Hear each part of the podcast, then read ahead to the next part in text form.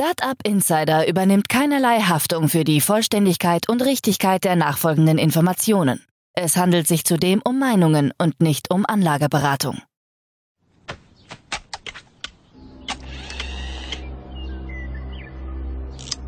To infinity and beyond!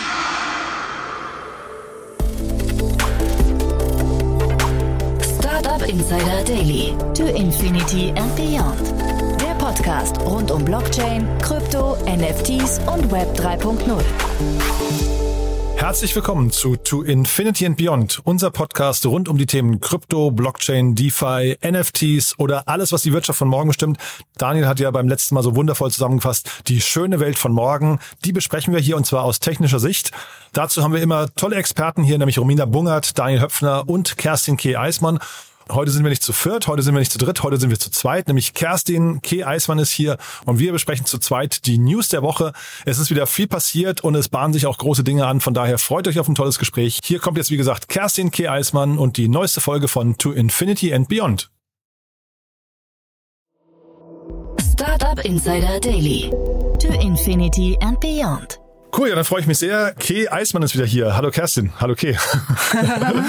Hallo Jan, ich das grüße ist, dich. Das ist bei dir immer toll mit deinem Künstlernamen das finde, oder mit deinem Spitznamen, das finde ich super. Ähm, Also wir, wir bleiben bei Kay. Vielleicht für die, die ich noch nicht kennen, ne? Sag ein paar Sätze zu dir. Äh, genau, Ke, mein Name oder eben Kerstin Eismann.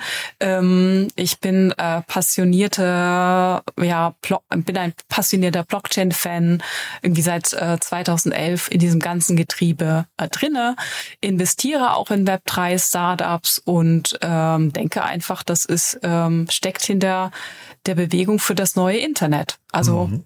die die neue die neue Technologie wird bahnbrechend sein und freue mich heute wieder über das aktuelle Tagesgeschehen zu berichten. Genau, und sonst sind wir ja manchmal zu zweit, manchmal zu dritt, aber heute eben wir beide, also nee, eigentlich zu, zu dritt und zu viert dann, ne, manchmal, äh, aber heute nur wir beide. Ähm, das finde ich aber auch überhaupt nicht schlimm, das, ähm, das im Gegenteil, weil du halt auch schon so lange dabei bist. Äh, man merkt ja hier, dass die geballte Kompetenz, also jeder von euch kann das im Alleingang. 2011 zu heute, ne? Okay, da ist wahrscheinlich extrem viel passiert. Vielleicht fangen wir noch mal so ganz kurz an und wir wollen ja auch so ein bisschen über die Märkte sprechen, aber äh, vielleicht noch mal ganz kurz äh, so einmal die Nostalgie, der Blick in die, in das Jahr 2011.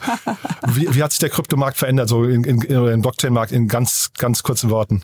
Ähm, von von du bist äh, du bist auf einem kleinen Meetup in München mit äh, 25 anderen ähm, äh, Bitcoin Maxis, trinkst ein Bier und glaubst, du bist irgendwie in einer super super kleinen Nische äh, so als Freak, also wirklich eine, eine sympathische Freakshow. Das hat mir damals total gefallen.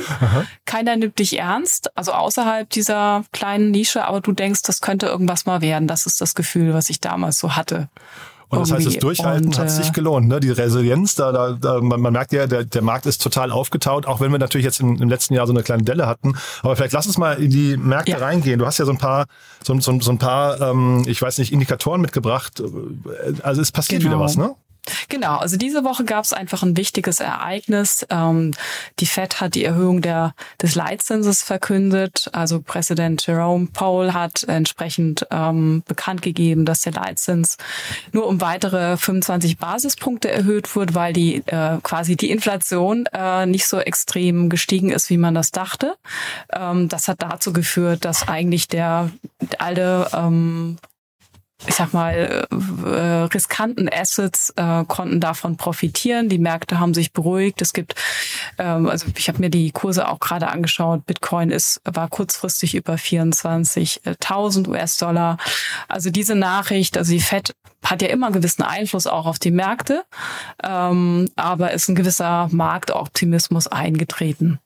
Und ähm, was wir auch beobachten können, äh, dass das NFT-Umsatzwachstum auch seit Dezember um, ich glaube, irgendwie 38 Prozent äh, gestiegen ist. Das fand ich spannend. Das ist sagen. krass, Ja. ne? Mhm. Also und äh, jedes bedeutende Blockchain-Protokoll irgendwie verzeichnete einen entsprechenden ähm, Umsatzwachstum. Also ich glaube, Ethereum ist von 550 Millionen Dollar im Dezember auf über 770 Millionen Dollar gestiegen. Solana ist von 60 Millionen Dollar auf 86 Millionen Dollar im Januar gestiegen. Und ähm, das hat, äh, also es hat zum einen auch den Grund, weil ganz populäre Kollektionen, wir haben ja immer mal über die berühmten Affen gesprochen. Ne? Man erinnert sich so letztes Jahr, im, so letztes Jahr im Frühling. Ist aber ruhig geworden, ne? Äh, geworden um die, ne? Ja und dann auch wieder nein. Also ja. jetzt ist eben wieder was passiert. Mhm. Ähm, der, es wurde ein, also von Yuga Labs, das ist ja die Firma hinter der ganzen Geschichte, die haben den sogenannten Sewer Pass eingeführt und nur mit diesem Pass hast du die Möglichkeit, ähm, das Spiel irgendwie Dookie Dash äh, zu spielen. Also alles immer so abgefahren. Ja, das ja. kannst du bis 8. Februar spielen. Du brauchst aber unbedingt diesen, diesen Zugang, diesen, diesen äh, Zugangspass. Äh, und wenn du dann bis 8. Februar spielst, dann kannst du entsprechend neue NFTs minden. Und wir mittlerweile wissen, also diese, diese entsprechenden Affen, alles, was die da, äh, alles, was da passiert, alles, was die anfassen, das geht irgendwie durch die Decke. Ähm, und ähm, entsprechend hat dieser Sur Pass irgendwie seit Einführung Mitte Januar, also wir sprechen von ein paar Tagen, irgendwie ein Handelsvolumen von über 58 Millionen Dollar erzielt. Hm, krass. Äh, also wir sehen generell auch so im Bereich NFTs ähm, wieder ein Zuwachs. Also meine, meine Vermutung dahinter ist immer so, naja, NFTs sind irgendwie auch noch ein unregulierter Markt. Ne? Das ist nicht so ähm, das ist auch nicht so verbunden mit, ähm, mit dem ganzen Regularien rund um Fintech Banking und ähm, ist auch viel E-Commerce getrieben. Die großen Brands gehen rein und da scheint es irgendwie dieses Jahr ähm, so ein Appetite zu geben oder einfach der ganze NFT-Markt geht, geht eigentlich wieder äh, entsprechend äh, nach oben. Mhm. So. Man sagt ja immer ähm, by the dip, ne? Ich weiß nicht, ob das jetzt hier passiert ist. Also ich meine, vielleicht auch generell nochmal, man muss ja, glaube ich, trennen zwischen, ähm, sag mal, der Spekulation äh, und, und, und dem, quasi dem Wert des Bitcoin und dann eben generell die Akzeptanz und möglich, die, die Möglichkeiten, die der Bitcoin mit sich bringt oder auch andere Kryptowährungen. Aber jetzt hier vielleicht nochmal, und, und das gleiche gilt für NFTs, ne? Aber jetzt hier hat man trotzdem das Gefühl, man hat den Dip so ein bisschen hinter sich, ne? Ähm, man hat den Dip so ein bisschen hinter sich. Äh, äh, klar, auf der anderen Seite sieht man auch das, sieht man einfach auch das Potenzial, dass äh, die Möglichkeiten einzusteigen wieder da sind. Es gibt neue, also es gibt diese neuen Konzepte. Das sind ja im Prinzip alles Konzepte, die eine Yuga Labs damit einführt. Ne? Mhm. Also immer durch limitierten Zugang. Äh, und wenn ich den wenn ich das, äh, also wenn ich keinen verrückten Affen habe, keinen Board Ape, dann habe ich eben auch keinen Zugang zu diesem Ticket. Aha. Das führt dann dazu, dass es neue Landing-Produkte gibt. Ich kann dann mir den Affen kurz mal ausleihen von jemandem anderen, bezahle dafür und krieg dann doch den Pass. Also auch das finde ich spannend. Also so in Richtung, ne, also so äh, Matrix-mäßig entstehen da irgendwie dann neue, äh, neue Vermarktungs Vermarktungslayer. Total, und aber dann, dass, dass das noch klappt, hätte ich nicht gedacht. Okay, also ich hätte gedacht, das ist eine Sache, die hat 2022 2021 schon irgendwie so langsam ihren Abgesang gehabt, oder? Wie scheinbar? Ja, scheinbar ja. nicht. Also das Handelsvolumen spricht für sich. Ja, und dann ja, ist es auch so, das wollte ich noch, ähm, vielleicht der letzte Gedanke dazu, dass die Besitzer von den Board Apes sind ja meistens viel beschäftigte, doch vermögende Celebrities, die wiederum haben gar keine Zeit, äh, in diesem Spiel abzuhängen. Mhm. Die bezahlen dann wieder andere Gamer dafür, dass sie diesen Pass nutzen und für sie spielen. Wirklich. Ja. es, es, gab früher im, äh, für reiche Menschen diesen Service, dass man Bücher hat lesen lassen, damit sie sich gebraucht anfühlen äh, und aussehen, ja, damit, damit man schlau wirkte, obwohl man es nicht war. Und das klingt dann so ein bisschen ähnlich. Ne? Ich bezahle Leute, damit sie irgendwie äh, teilnehmen an etwas und man, dann sieht es vielleicht so aus, als wäre Justin Bieber dabei oder, oder Snoop Dogg. Also ist ja schon, schon eine abgefahrene Welt, muss ich sagen. Ähm, ja, also ja. irgendwie lustig, dass das noch nicht sein, äh, dass das noch nicht irgendwie äh, vorbei ist, sondern dass Yuga Labs da scheinbar auch weiter kämpft, ne? Ja, genau. Und ja. dass es irgendwie auch so eine, vielleicht auch so eine neue Generation ist, die, die jungen Gamer und äh, die Leute, die sich dann Assets kurz leihen und so. Mhm. Ähm, das ist schon äh, eine coole Geschichte. Total. Ja. Bringt uns vielleicht ähm, zur, zur Brücke, äh, weil du sagst, das NFTs äh, ziehen wieder an. Äh, da hat Amazon jetzt auch gerade, äh, ich weiß nicht, ob die dann das, ob das schon ursächlich ist, dass plötzlich so ein Mhm. großer ähm, sagt oder einer der größten äh, sagt, NFTs machen Sinn für sie, aber das ist ja eine andere Ecke, ne? Ja, das ist ein bisschen eine andere Ecke, aber trotzdem sollte man ähm, Amazon hier im Auge behalten. Also es gibt äh, quasi Gerüchte, dass Amazon im April, April, Mai eine groß angelegte NFT-Initiative auch vorstellen möchte. Und hier soll scheinbar der Fokus bisschen auf dem Bereich Blockchain Gaming liegen. Also es geht wahrscheinlich um, um Assets, um Skins, um, um Weapons oder vielleicht auch im Metaverse, man weiß es nicht. Aber ähm, und äh, für dieses Unterfangen möchte Amazon auch scheinbar eine eigene, ein eigenes Unternehmen ausgründen für diese digitalen Assets. Ähm, und ähm, Beobachtungen zufolge hat Amazon auch eine Reihe von Akteuren aus der ganzen Kryptobranche angeschrieben bezüglich digitaler Sammlerstücke, dass man guckt, okay, kann man entsprechende Sammlerstücke günstig einkaufen oder auch auf diesen Marketplace bringen. Also so ganz klar ist es noch nicht, worum es gehen soll. Es gibt aber auch schon ein paar Stellenausschreibungen, äh, die man einsehen kann, wo entsprechend Web3 Leute gesucht werden mit Gaming, Gaming-Erfahrung. Und ähm, ich glaube, wir hatten es in der ersten Folge des Jahres kurz angeteased, bin mir nicht ganz sicher, hatte Amazon ja auch verkündet, dass sie mit der Smart Contract Plattform Avalanche kollaborieren. Äh, und hier das Aufsetzen der Infrastrukturen der Nodes vereinfachen. Und Avalanche ist auch prädestiniert eben für äh, NFT, für NFT-Kollektionen, weil die extrem schnell die Smart Contracts exekutieren können, ähm, was bei auch bei einem Gaming-Ansatz eigentlich schon auch ein Muss ist. Da sieht man halt Also- eben, dass du seit 2011 dabei bist, ne? Und dann so schlafwanderisch einfach sagst, Avalanche ist dafür prädestiniert. Das, da muss ein anderer erst erstmal wirklich lange, lange recherchieren, um das zu verstehen. Aber Amazon ist auch prädestiniert dafür, finde ich, ne? Das darf man auch nicht vergessen. Amazon hat ja, ähm, die sind ja durch ihre Digitalzugänge und E-Commerce ähm, könnten die ja im Smart Contract Bereich unglaublich viel machen. Da ist ja ein Riesenpotenzial auch zum Beispiel so für Weiterverkäufe oder sowas, ne? Ähm, Ja, also, ja. Also, d- dass sie das nicht, äh, also vielleicht sind sie ja dabei, das zu heben, aber ich finde eigentlich den Gaming-Bereich gar nicht so logisch. Ich finde äh, eigentlich den E-Commerce-Bereich logischer. Ja, ich ja, genau. Also so, wenn Sie einfach sagen würden, wir machen vielleicht noch so ein, genau, einfach noch einen Sekundärmarkt für, ne, äh, für digitales Vinyl oder digitale Fashion. Wir haben eine wahnsinnig große, große Reichweite. Aber wir wissen natürlich auch nicht, was hinter Closed Do- Doors da alles Ja, ja. passiert. Und vielleicht ist der Gaming, Gaming ist so der erste Aufschlag. Aber ich denke, Sie haben, Sie haben die Cloud-Infrastruktur, Sie Genau. haben die Zielgruppen, äh, Sie haben den Reach.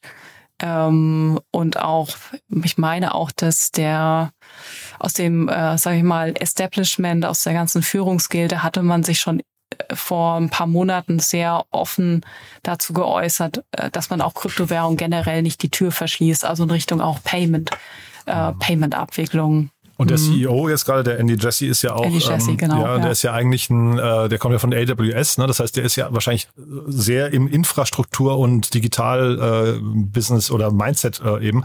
Und ähm, ich kann mir schon vorstellen, dass so jemand dann eben nochmal anders auf sowas drauf guckt als vielleicht ein Jeff Bezos, der dann eben aus der E-Commerce-Ecke kommt, ne? Ja. Also das wird Mhm. Ja. schon sehr spannend, ja. Ja, Aber es glaube ich, da liegen große Chancen. Und ich finde das, finde das hochinteressant, was da passiert. Ähm, du, und du kannst recht haben natürlich, dass das jetzt einfach nur ein Testmarkt ist. Ähm, man fängt klein an, man will noch mal ein halbes Jahr oder ein Jahr irgendwie äh, da irgendwelche, also die haben sich ja auch oft schon die Finger, äh, Finger verbrannt, ne? Mit Firephone und solchen Geschichten haben sie ja viele Dinge auch in den Sand gesetzt. Aber ja, cool, bin sehr gespannt. Ja. Ja. Wir gucken weiter und man sollte vielleicht auch mal Avalanche an der Stelle beobachten. No Total. Financial Advice. Also, Und jetzt habe ich gerade schon Firephone gesagt, ohne es zu merken, war das eigentlich eine Brücke zu- zum nächsten Perfekte Thema. Ne? Brücke. Ja. Genau, Jan, super. Ja. Genau, über Solana wollte ich kurz sprechen. Ähm, die hatten ja auch letztes Jahr schon äh, äh, verkündet, dass sie ihr eigenes äh, Smartphone herausbringen wollen. Und jetzt haben sie tatsächlich auch erste Details über ihren App Store veröffentlicht, ähm, der quasi dann exklusiv auf ihrem eigenen Smartphone ähm, Saga verfügbar sein wird. Und hier das Coole ist, ist eben, dass sie sagen, im Gegensatz zu den Apple, äh, Apples und Google dieser Welt, die irgendwie 30 Prozent ähm, äh, Gebühr nehmen, wird der gesamte Solana Store kostenlos sein.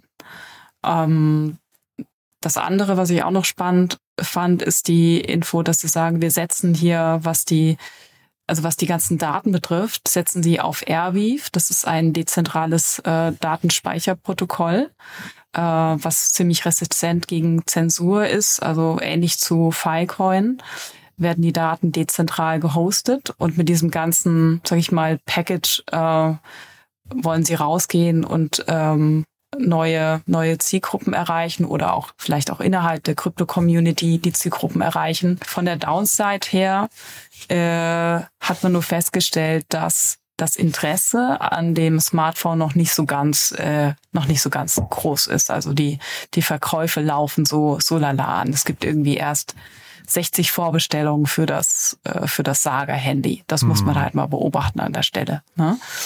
Ich finde generell, vielleicht kannst du das nochmal aus deiner Sicht beschreiben, aber generell hat man immer so das Gefühl, dass in der Krypto oder vor allem in der DeFi-Welt auch bei diesen ganzen DAOs und sowas, dass da so sehr viele Überzeugungstäter unterwegs sind. Ne? So, so eine fast, ich würde fast sagen, so Tech-Aktivisten, ne? die irgendwie äh, versuchen, die, die Welt, die, die, die Grundfesten der Welt, wie sie momentan sind, die wir wahrscheinlich an vielen Stellen auch kritisieren würden, ne? ähm, dann irgendwie so ein bisschen durcheinander zu wirbeln. Und das klingt für mich auch so ein bisschen, da, da geht man irgendwie so gegen Apple und, und Google vor und sagt einfach, naja, die, die zocken eigentlich die ähm, ganzen kleinen App-Hersteller äh, ab und, und nehmen 30 Prozent, was denen ja eigentlich hinterher sag mal, auf ihrem Konto fehlt.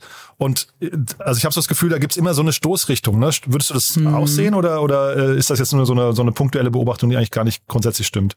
Doch, also es gibt, doch, es gibt diese gefühlte Underground Bewegung, ne, die gegen, wie du auch sagst, gegen das Establishment agiert. Und teilweise ist ja das Establishment selber involviert, dagegen mhm. zu opponieren.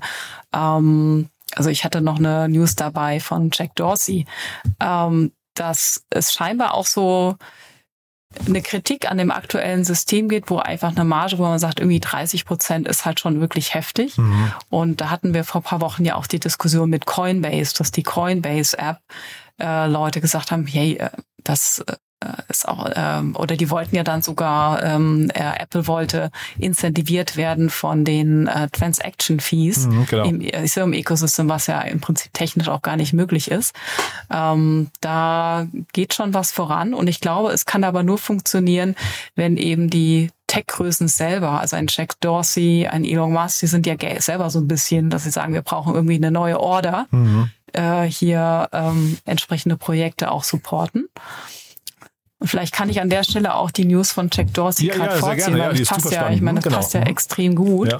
Ähm, da gibt es nämlich seit, ich glaube gestern, gestern gibt es ähm, äh, Damus oder Damus, ist eine de dezentrale soziale Plattform, also das dezentrale Twitter im Grunde genommen, ähm, ist gestartet und das wurde auch teilweise von Jack Dorsey finanziert. Ähm, die, die App ist jetzt auch im Apple Store verfügbar, ähm, läuft auf dem Nostra-Protokoll und du kannst halt hier davon ausgehen, dass dieses Netzwerk komplett von den Nutzern peer-to-peer -peer kontrolliert wird. Also es gibt keine Moderatoren, es gibt gar keine, es gibt keine Zensurinstanz, es gibt niemanden, der die Posts auch löschen kann, entsprechend. Maximale äh, was spannend ja. ist. Ja, maximale Anarchie, vielleicht so wie in, ne, du wir beide kennen es noch so in dem Anfang der 90er, mhm. wo man auch äh, im Internet einfach irgendwie schreiben konnte, blocken konnte, was man wollte. Nur da hat es halt keiner gesehen Oder damals, ne? Da hat keiner gesehen. ja. ja. Und hier ist auch, also was ich verstanden habe, also die, ich habe gestern auch die App mir selber mal runtergeladen, habe das mal ausprobiert. Das ist echt noch ziemlich leer da, aber also viele Bitcoin-Maxis sind da unterwegs, dass ähm, die App hatte es wirklich sehr schwer, auch im App Store überhaupt akzeptiert zu werden, weil eben es gibt keine Art von Zensurmöglichkeit, aber im Endeffekt wurde es jetzt doch erlaubt. Also ist auch vielleicht hier Danke für die westliche demokratische Welt der Freiheit, mhm. äh, weil ähm, nach 24 Stunden wurde diese App ähm, von China blockiert. Ähm, hm. Und das muss man jetzt sich auch mal auf der Zunge zergehen lassen mit der Ansage, es stand irgendwie in der Meldung Information Services with attribute of public opinions or able of social mobilization. Also sie haben wirklich Angst davor, dass man die App nutzt, um irgendwie auf die Barrikaden zu gehen. Das ist ja hart, ähm, ja. Ja. Aber hier ähm, trotzdem, also, ich meine, mhm. man spricht jetzt über die App. Ich denke, viele werden die App einfach jetzt mal in den nächsten Tagen ausprobieren. Die UX ist noch erinnert an, an Twitter vor zehn Jahren. Das ist sehr übersichtlich. Mhm. Aber du kannst hier kommunizieren und du kannst über die Integration vom Bitcoin Lightning äh, Protokoll entsprechend auch sehr günstig Peer-to-Peer-Transaktionen machen. Und äh, steckt da aber zumindest irgendwie Geld dahinter? Also jetzt Jack Dorsey ähm, äh, ist natürlich irgendwie das erstmal eine spannende Galionsfigur dafür, aber wir sehen ja jetzt heute auch, dass irgendwie so, so Unternehmen ab einer gewissen Größenordnung brauchen einfach auch das Kapital. Ne? Ähm, äh, kriegen die das? Also ist das oder ist das zu sehr DAO, um dann überhaupt, vielleicht gibt es gar keinen, der das überhaupt annehmen könnte, das Geld. Ne? Du, da bin ich, ähm, da bin ich nicht so tief drin, wer da neben Jack Dorsey schon ähm, Geld reingeballert hat, ehrlich gesagt. Weil jetzt hier mhm. 300.000 Dollar oder was das sind, das ist jetzt nicht naja. die Welt, ne, hinterher. Mhm. Ja. Mhm. ja ich kann mir vorstellen, also äh, äh, irgendwie scheinbar haben aber 44, 50 Softwareentwickler an dieser App mitgearbeitet. Ne? Mhm. Die haben das sicherlich ja auch nicht für Umme gemacht. Könnte, könnte sein, vielleicht sprechen wir da auch in der nächsten Folge mal drüber, ob mhm. das irgendwie auch von der Bitcoin-Community einfach extrem ähm, gefundet wurde. Mhm. Aber Mhm. Fühlt sich fast an wie so eine Open Source Bewegung irgendwie auch, ne? Mhm. Aber ich ähm, finde ich auch, also lass uns das mal im Blick behalten. Das könnte natürlich jetzt auch jetzt durch Jack Dorsey, wenn da einmal so ein prominenter äh, Geist dabei ist, der ja auch wiederum genau. äh, extrem vernetzt ist. Ne? Das darf man auch nicht äh, vergessen. Vielleicht äh, pinkt der hier links und rechts auch noch ein paar richtige Leute an. Denn äh, ich meine, was, was bei Twitter gerade los ist, also es hat sich jetzt zwar gerade ein bisschen beruhigt, aber ähm, weiß man ja auch gar nicht, ob Twitter überhaupt eine Zukunft hat. Deswegen spannend, finde ich. Ähm, ob das nicht moderieren, also keine Ahnung. Äh, das klingt so ein bisschen auch nach diesem, wie heißt das, Truth Social von, ähm, äh, von Donald Trump und sowas, ne? Ähm, also ja. ich will jetzt nicht mhm. chinesische Verhältnisse propagieren, ja, ja. Ne, aber ich finde so, so ein bisschen, äh, sag mal, zumindest Anstand bei dem, einmal kurz überlegen, ob das, was ich hier poste, ob das nicht anderen Leuten irgendwie, äh, äh was ich, ob das nicht beleidigend oder gefährlich ist macht schon Sinn auch, ne? Ja, und auch immer so die Frage, ne, der, der User Adoption. Also schafft das erstmal von einer etablierten Plattform wie Twitter die Nutzer dann zu bewegen, wieder auf, äh, mhm. wieder eigentlich auf eine neue Plattform ähm, zu ziehen und da wieder von Null anzufangen. Mhm. Behalten wir im Blick, ne? Also genau. ich glaube, das wird uns wahrscheinlich die nächsten Wochen tatsächlich noch begleiten. Du hast noch eine spannende Finanzierungsrunde mitgebracht. Das, äh, ähm, tatsächlich, ja, also ich, ich, ich dachte schön. erst, die sitzen in Südafrika, aber im Gegenteil, die sitzen sogar in Berlin. Ne? Ja, senken, senken, senken. Ja. Genau, also das äh, Refi oder Regenerative Finance Startup aus Berlin, freue ich mich sehr auch für das Team. Grüße an Adrian, hat äh, eine Finanzierungsrunde von 7,5 Millionen nach Hause gebracht. Ähm, äh, ich glaube, gemeinsam mit äh, Obvious Ventures, aber auch Kraken Ventures war dabei und auch ein paar deutsche kleine Krypto-VCs wie Vanagon, die Vanagon Venture Guys und den W3 Fund, ganz spitze. Also was macht Senken? Die wollen im Prinzip den größten Marktplatz für tokenisierte Carbon Credits aufbauen ähm, weil aktuell ist das ganze Thema der Kauf und der Verkauf von Carbon Credits, also im tradierten System, unglaublich umständlich. Vieles wird nur OTC getradet. Ähm, die Märkte sind nicht wirklich liquide und es gibt hier auch entsprechend ähm, Abstriche, was die Transparenz und die Qualität der Carbon Credits betrifft. Da gab es auch ein paar mhm. Wochen ein paar Skandale, ohne jetzt da ins, zu sehr ins Detail zu gehen. Aber das Startup wird ähm, mit der mit äh, den Mitteln der Finanzierungsrunde einfach versuchen, diesen Marktplatz weiter aufzubauen, sind aber durch ihre aktuellen Partnerschaften mit den führenden Refi ähm, Startups wie äh, Tuken, Flow Carbon, ähm, Region Protocol verfügen sie schon ab, also ab dem ersten Tag eigentlich, wo der Marktplatz live ging, über ähm, großes Volumina an tokenisierten Carbon Credits. Hochinteressant finde ich. Ähm, ich meine, also ich, ich kann dem Projekt ganz, ganz viel abgewinnen und das sieht man vielleicht auch an der Runde, weil die ja, sagen wir, für eine relativ, also es ist ja eine frühe Runde mhm. und äh, trotzdem äh, in einer wirklich beachtlichen Dimension.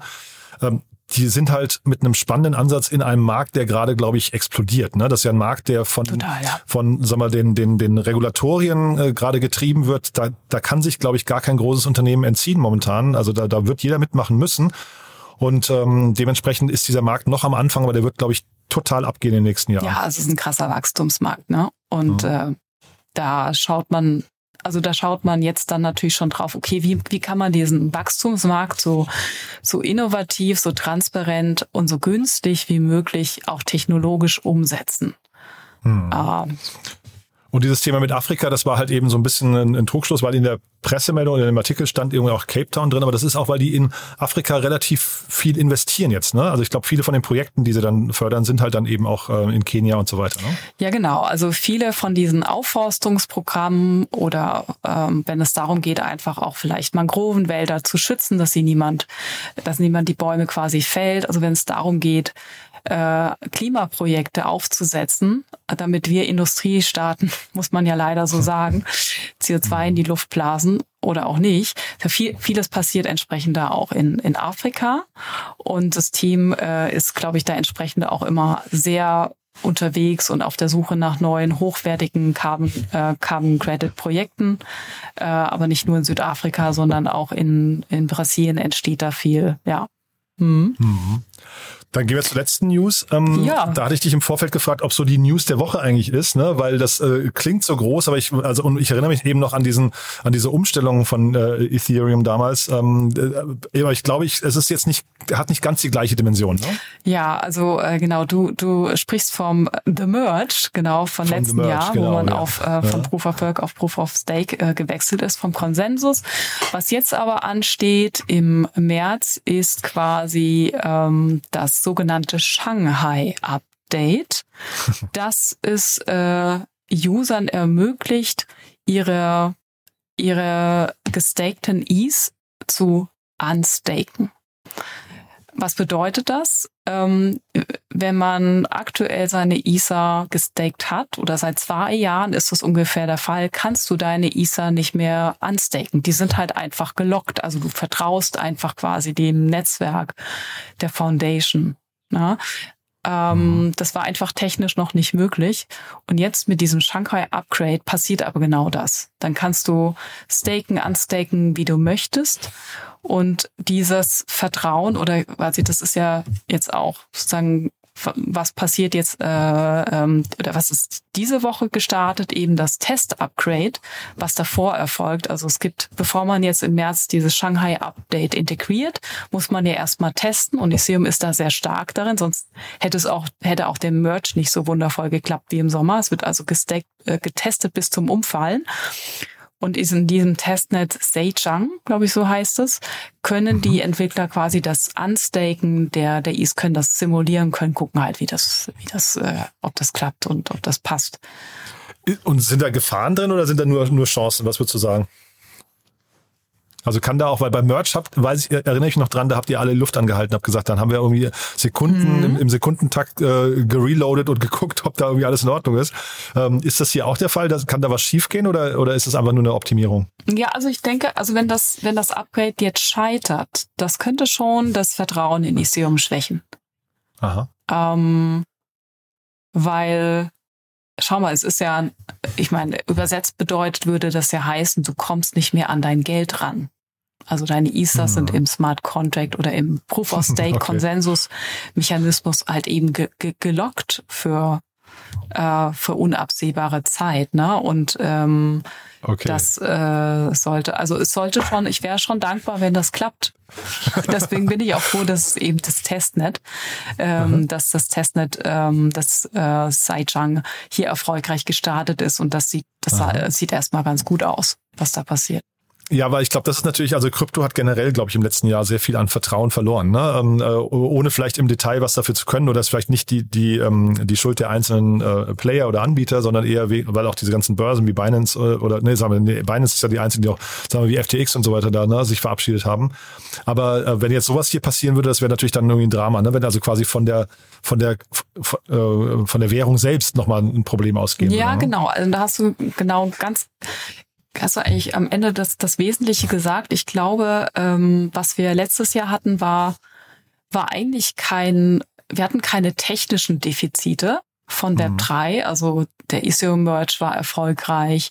Die Smart Contracts in DeFi funktionieren äh, wunderbar. Die, was weißt diese ganzen Automated Market, Mark, äh, Automated Market Maker funktionieren wunderbar. Letztes Jahr hatten mhm. wir halt einfach so eine klassische Kreditbubble wie 2008 mhm. und 2009 mhm. von den sozusagen zentralen Blockchain-Playern, von den zentralen mhm. Exchanges.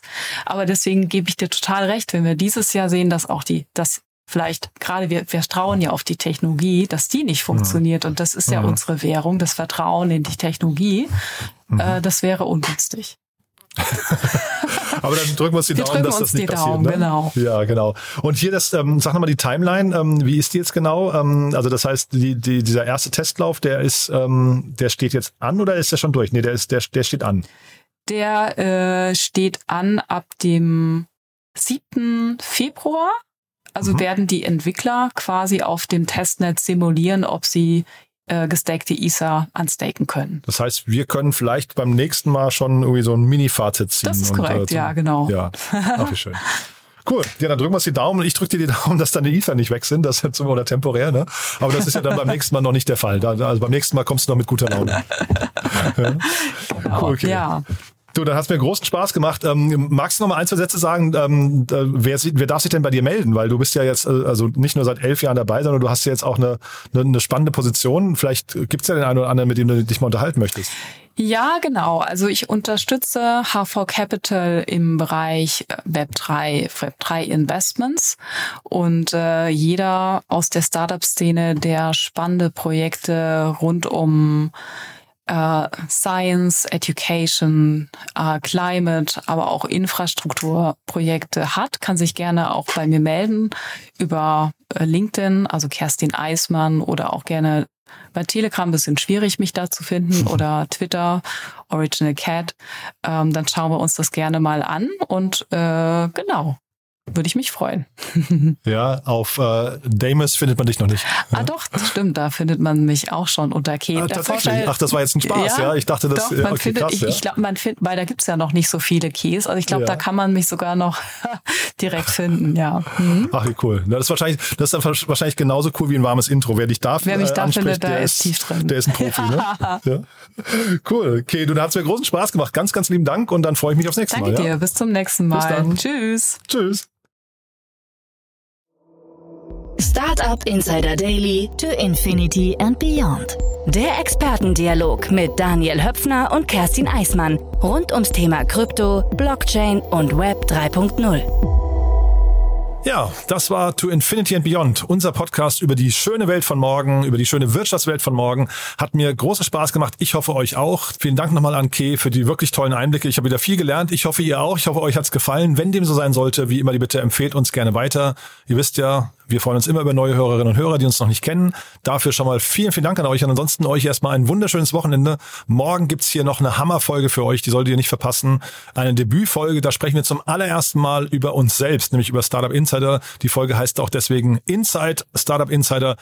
Lasst euch das nicht entgehen. Wir haben tolle Gäste und wir sprechen über die Finanzierungsrunde, die wir selbst abgeschlossen haben und verkündet haben. Ist wirklich eine tolle Sendung, ist ein toller Anlass und ich freue mich dementsprechend wirklich sehr über die beiden Gäste, mit denen wir das gemeinsam analysieren und durchsprechen. Also von daher am besten morgen mal reinschalten, lasst euch überraschen. Ich würde mich auf jeden Fall freuen, wenn wir uns wieder hören. Falls nicht, dann euch schon mal ein wunderschönes Wochenende.